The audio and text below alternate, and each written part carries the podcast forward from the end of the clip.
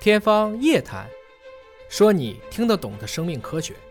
你比如说，我看手机屏幕是亮的吧？哦我是关灯看好，还是开灯看好？包括在家看电视，我是把大灯打开看好，还是说把灯关掉这看好？个我感触很深啊！啊你如果是黑乎乎的背景，嗯这个强光太刺激了，看完眼睛会很疼，嗯就是这个对比太强所烈以了。就临睡前这么看肯定是不好的。肯定不好。啊大部分近视都是在被子里看书那看我。要听南博士的说法。是这样的，就是呃，这个当然可能是跟光学的、非医学的啊，嗯可能回答的不一定完全的准确，嗯但是我们有一定的了解和理解。就是说，开着灯的话，尤其是你看电视也要嗯看手机的好啊。如果你旁边要开个灯呢，它有一些光线会折射回去，对眼睛的损伤会小一些、嗯啊哦。是这个原因啊，但是这个强度可也能是不能太强，对吧？嗯对对对，这个可能是跟光学有一定的关系，还有包括你的屏幕的一个亮度，嗯还有甚至它的背景颜色，有的时候可以，比如说你把它保护屏幕的保护啊绿色偏绿色，对一点偏绿色一点，嗯可能相对来说是是嗯可能会对眼睛会好一些。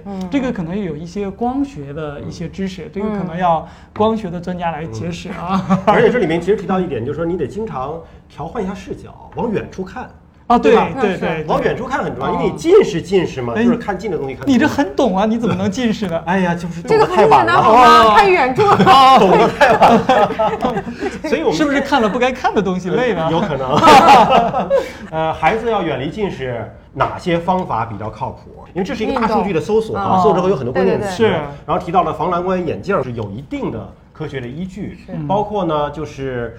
OK 镜 OK 镜，OK 镜是什么东西？啊，你就你想问 OK 镜 O 不 OK 是吧？对啊，OK 镜 O 不 OK，能不能对嗯近视有一定的这个帮助啊把它 OK 镜呢这个做很多好是家长都关注。对 OK 镜呢，目前来说还是比较有效的啊。首先说它是一个，其实就是一个隐形眼镜，晚上戴，就是一般情况下就是戴六到八个小时，嗯啊，就是这样的睡觉时候戴啊。对，晚上睡觉戴我睡觉眼睛都闭上了，我还戴眼镜干嘛？就是在闭眼睛的时候，睡觉的睡眠的时候，它角膜的塑形，有些近视是由于这个角膜，这个角膜本来是一个屈光系统嗯啊对，它这个改变了之后，它就相当于把这个近视度数给消掉了，嗯但是它这个只能挺一天，嗯啊，如果你今天用了一天，晚上不戴，明天又基本上恢复你原先的状态，嗯所以它要啊每天的佩戴，目前来说还是。对六百度以下的近视效果还是比较好的，当然这种还有条件的，不是每个孩子都能戴，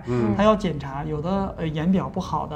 或者有一些对一些护理液呀、不能耐受这样的一个，虽然很薄，但实际上它也是一个异物，它有您刚可才说护理液，最近阿托品好像很多家长在问。哦，护理液我护理液是两种啊哦，你刚才说护理液就是这个 OK 镜，它也要消毒啊、去蛋白啊那种护理这液，种啊，这种就对是对对隐形眼镜的那对个，护它理液一样。也需要一些，嗯有一些可能对这些感觉过敏啊或者什么的也不能戴，它有一个严格的适应症，嗯，哦，在这个适应症范围内的，它还是效果还是挺好的啊。黄博士说那啊什么哦脱阿托品品是这什个么？哦也要对对一啊这是啥种对，最现在近是阿托品呢，就是一个睫状肌的麻皮剂，啊它是针对近视的呃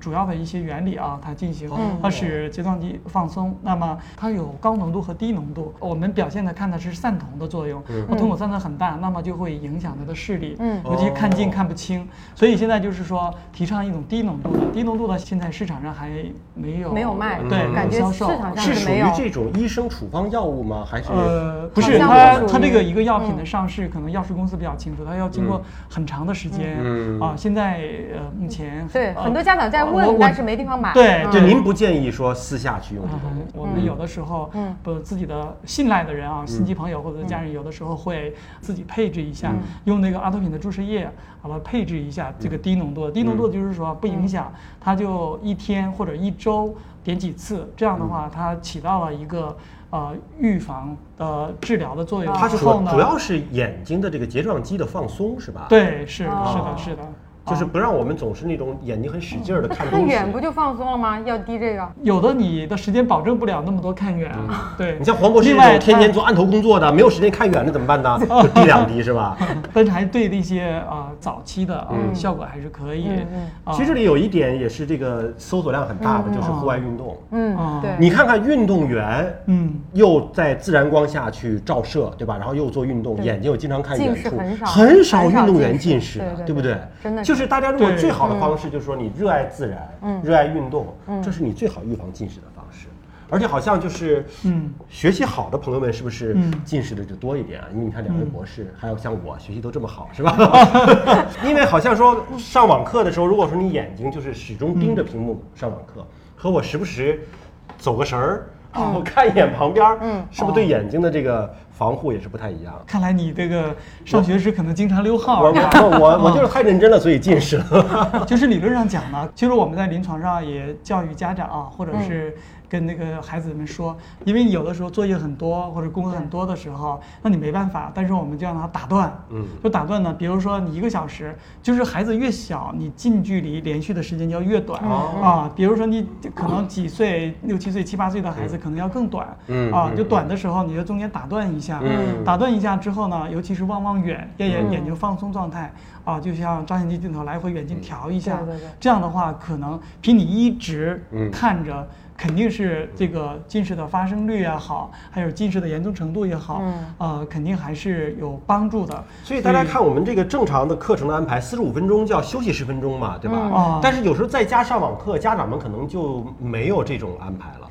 一般休网息课十分不钟，会超看过手15机分玩游钟戏去了哦啊，对吧？对对对对吧？电休休息子产时间品看太电多了视去了，电子产品你太这多种了肯定是对眼睛有伤害。对对对就还是要劳逸结合。嗯嗯这个益呢，不是说玩游戏、看电视是益啊，还是要出去运动。嗯，哎，你刚才看提到运动是这样的，现在的观点刚才好像也提到了啊，就是户外运动很重要。嗯户外运动很重嗯对，现在提倡一般呃要两个小时左右，可能就更好。嗯哦嗯嗯好，我们好往的下看啊，就是近视还有一种治疗的方式哦就是手术了。手术这个就是我们赵院长非常擅长的拿手的这个专业领域，因为近视眼的这个治疗的方式，我们说了，如果一旦形成了你的眼球都变形了，那么它有可能是。不可自然恢复的怎么办呢？嗯，戴隐形或者戴框架眼镜，还有一种方式就是直接用手术的方式修正我们的那个焦距。这点请我们的赵院长给我们介绍，就是哦手术的方式有多少种啊？大的类还是挺全的啊嗯，就是有角膜，刚才提到了角，膜就是啊在角膜啊上从角做膜上做手对术嗯的对啊，还有一个就是非角膜型的啊。那角膜型大家可能知道最清嗯楚的，就可能是准分子啊、飞秒激光，今年对就做的啊。全飞秒嗯、半飞秒啊，就是飞秒激光和准分子激光。我就先是问问那个非激光的，非激光的手术就是嗯现在还有吗？现在很嗯现在角膜型的非激光呢越来越少很少了了啊，比如我们可能在以前俄罗斯引进的就是嗯 RK 啊，这个缓冲上也有，就放射性角膜切开嗯，在角膜上放射性的边缘啊切开，一般八刀到十几刀，根据度数不同。就像那个西瓜的表面，我唰唰唰拿啊几刀，然后你轻这轻的个，这个比喻 是吧我轻轻不地把敢那个苟皮同儿了吧？ 有点类似，有点类似是有点吧？有点类似。嗯啊。现在呢，也看到了一些，就是最早的一批做手术的，临床上还能看到一些，嗯因为那批人一般现在就五十岁左右，他们在应该是二十多年前吧，呃，做的比较多。那时候觉得也很神奇了，啊嗯对，切了几刀之后，呃，视力好了，不用对戴眼对镜嗯。但是后来现在入基本上就淘汰了，就那个是一个旧的对方式了啊，而且那种真的是要用刀吗？啊，对，是刀切真的开就是手术刀在角膜对对上对对，对我那切真的是开很精细的那种。对它那个差不多百分之百淘汰了，那么基本上都是在激光来做，对啊就是这样现在的。激光的这两种，我想问啊，准分子和全飞秒，这是两个商品的品牌名吗？还是说两种技术？呃，技术，技术两种不同的激光的技术类型也不同。啊还有一个就是非角膜型的，咱先问嗯问准分子和全飞秒这个区别是什么呢？哪个好？ smart 适合的就好。全